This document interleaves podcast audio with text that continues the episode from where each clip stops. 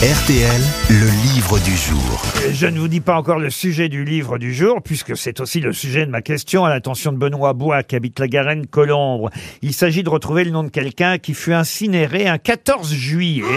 Elle avait expliqué qu'elle ne souhaitait pas être enterrée couchée, ayant trop souffert dans cette position au cours de ses nombreux séjours Léo de Mérode. à l'hôpital. Non. De qui s'agit-il? La merguez de Sévigné. Non. Ah, c'est nombreux séjours à l'hôpital. Oui, nombreux séjours à Oui, elle l'hôpital. est peintre. Peintre, oui. Oui, c'est. Ah oui. euh, Camisset. C'est Marie Laurencin Non. C'est Euh, euh, Artemisia Ah, Amérique du Sud, Amérique du Sud. Ah, euh, Frida Ah, Kahlo. Frida Frida Kahlo. Kahlo. Frida Kahlo, Frida Kahlo. Frida Kahlo. Oui. Je vais accorder la bonne réponse à Rachel Ah, non, C'est Frida Ah, Kahlo. non, non, non, non, non, On non. veut Non, c'est pas juste parce que je lui- il Oh l'avait non. dit, je, je Non, lui ai bien dit en premier. On l'a dit Quand je te l'ai soufflé, il l'avait déjà dit. Ah ouais. Ah, quel bah oui. malhonnête, alors J'ai là. dit en premier. Non, non, t'es Mais pas trop oui. moche, mais t'es malhonnête. Ah, vous avez vu, il lui a fait un compliment, hein, mine Ah, de ouais. rien. Ah, je ne Mais te il hais fait toujours point. comme ça, Olivier. Il fait les compliments euh, T'es vilains. pas trop moche, qu'il lui a Ouais, dit. hein, ouais. Mine de rien. Un faut peu la quand même, calmer hein. parce qu'elle devient folle. On lui souffle, on lui souffle les réponses et croit qu'elle est intelligente maintenant.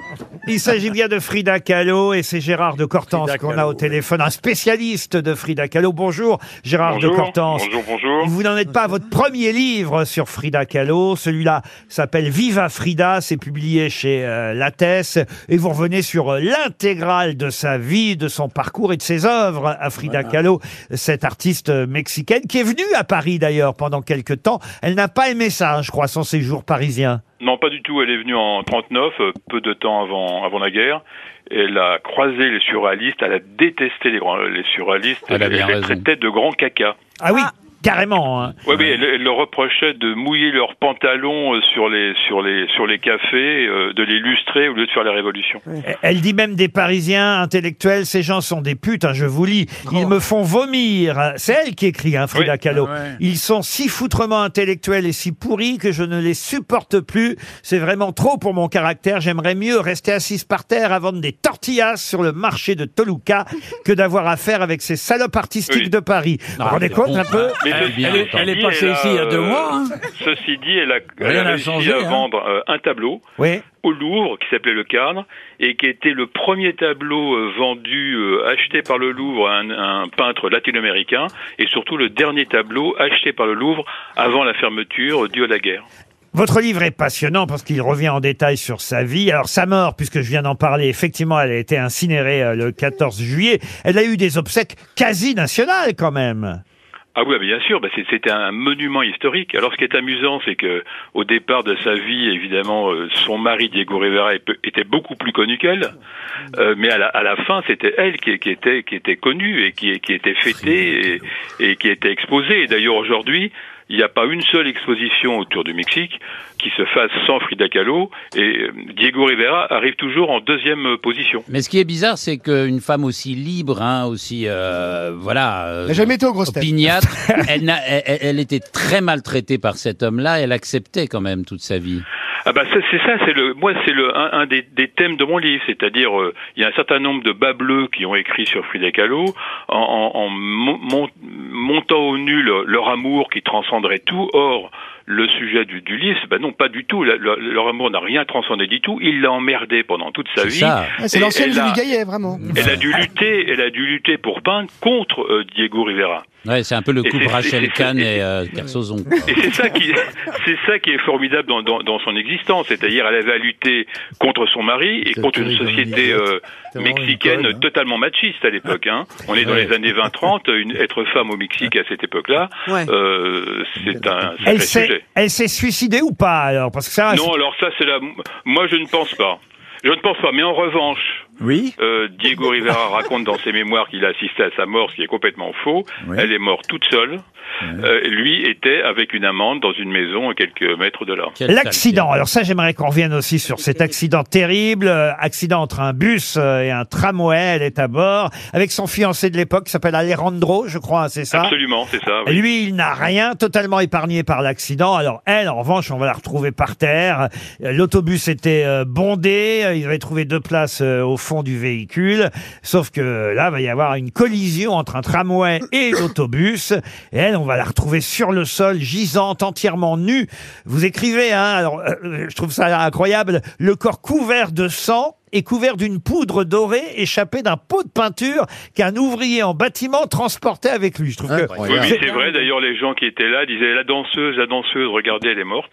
Et alors là encore, ce qui est complètement hallucinant, euh, parce que la vie de Frida Kahlo est hallucinante, c'est qu'à peine un mois après cet accident où tout le monde pensait qu'elle allait mourir, elle remarche.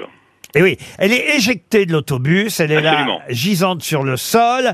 Euh, Il y a quelqu'un qui témoigne, hein, vous racontez euh, ce témoignage dans le livre. À ce moment-là, j'ai remarqué avec horreur qu'elle avait un morceau de fer dans le corps. Un homme a dit, il faut le retirer. Il a appuyé son genou sur le corps de Frida. Elle s'est, euh, et il s'est écrit, allons-y. Et lorsqu'il l'a extirpée, Frida a hurlé si fort qu'à l'arrivée de l'ambulance de la Croix-Rouge, ces hurlements couvraient encore le bruit de la sirène. Avant l'arrivée de l'ambulance, j'ai porté Frida dans une salle de billard et je l'ai installée dans la vitrine. J'ai ôté mon manteau et je l'en ai recouverte. J'étais persuadé qu'elle allait mourir. Elle n'en mourra pas, mais elle va en souffrir tout le reste de sa vie. Elle, elle va porter un corset, euh, évidemment, être alitée euh, régulièrement. Sauf que déjà, de toute façon, elle boitait avant ça. Oui, elle, elle boitait, alors là, encore, c'est, une des thématiques du livre, c'est-à-dire que je veux présenter dans ce livre une Frida Kahlo qui n'est pas claudicante, qui n'est pas une handicapée, c'est quelqu'un qui, a une passion folle pour la vie, notamment après l'accident, parce qu'elle se dit ou c'est la mort ou c'est la vie? Et elle choisit la vie, c'est-à-dire l'excès. Et elle, elle est excessive dans tout. Elle fait l'amour avec des hommes, avec des femmes, elle boit, elle danse, elle chante. elle C'est un passe- dombal, quoi. Ah bah elle est mexicaine un peu. Elle est mexicaine, Ariel. Bah, oui, tout bah d'un oui, coup, c'est ouais. ça. Eh ben Et oui, Dari voilà. Boudboul, faut voir ce qu'elle fait le samedi soir. Il faut dire qu'il y a une exposition là. Est-ce que vous nous la conseillez? Il y a une expo à Paris euh, en ce moment et jusque. euh, Alors moi, je, écoutez, je suis très partagé. ah, C'est-à-dire que à la fois en tant qu'amoureux de Frida Kahlo et de sa peinture, évidemment, je, je, je conseille à tout le monde d'aller la voir. Et en même temps, ce qui est très très gênant, c'est que c'est quelqu'un qui a souffert toute sa vie. On expose tous ses corsets en fer, euh, en, métal, en, cu- en cuivre, en bois, en plâtre. Et dans une dernière salle, on voit ce que les grands couturiers ont fait de ça. Et ça, ça me gêne parce qu'au fond, euh, il y a un côté euh, voyeurisme dans l'exposition qui me gêne beaucoup. c'est au Palais Galliera, je donne quand même le lieu, Palais Galliera jusqu'au 5 mars 2023. Frida Kahlo, au-delà des apparences. Ça mais une bonne émission, ça. mais hein. euh, franchement, euh, ce qu'on peut surtout conseiller, c'est votre livre, il est passionnant. Ah oui Viva Frida, c'est signé Gérard de Cortons. Vous pouvez dire le prix peut-être aussi chez tant que vous y êtes. Lattès, 22,90 euros TTC. C'est le livre du jour. Viva Frida, signé Gérard de Cortans. Bravo. Bravo.